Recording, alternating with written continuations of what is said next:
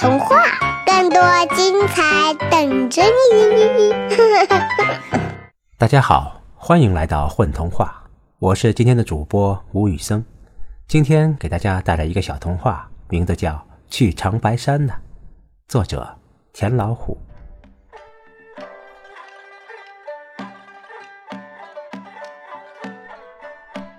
大冷天的，两颗白菜被一位大叔从菜市场买了。白菜很大颗，卖白菜的人说没有这么大的塑料袋。在这里约定成俗的，白菜都不用塑料袋装，而是系上了两根绳子。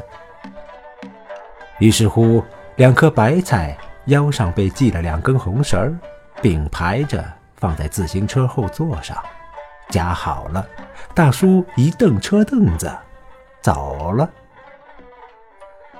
这两颗白菜呀，就在大叔自行车后座上聊起天来了。您姓啥呀？我姓白。撇嘴。嘿，真是没见过世面。你身在白菜地里就姓白呀？电视看过不？广播听过没？这世上的姓啊，多着呢。另一颗白菜抢白他，嗯嗯，我真姓白，不是白菜的白，是长白山的白。这个白菜擦擦鼻涕，慢条斯理地说：“嗯 嗯，行吧，还还还长白山。”嗯，长白山上有银山，知道不？姓白的白菜得了意，说起长白山，就跟自己去过似的。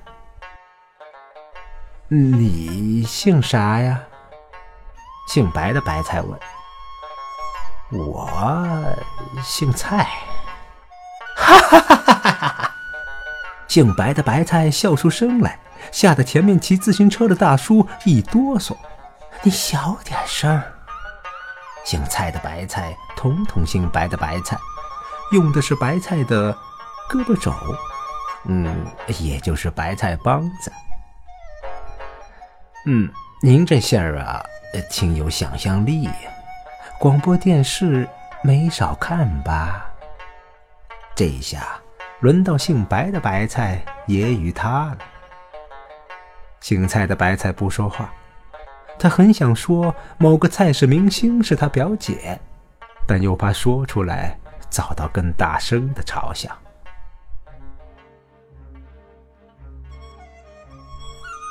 一辆大车驶过，大车后面突突突冒出来一阵黑烟，骑自行车的大叔一下子停住了。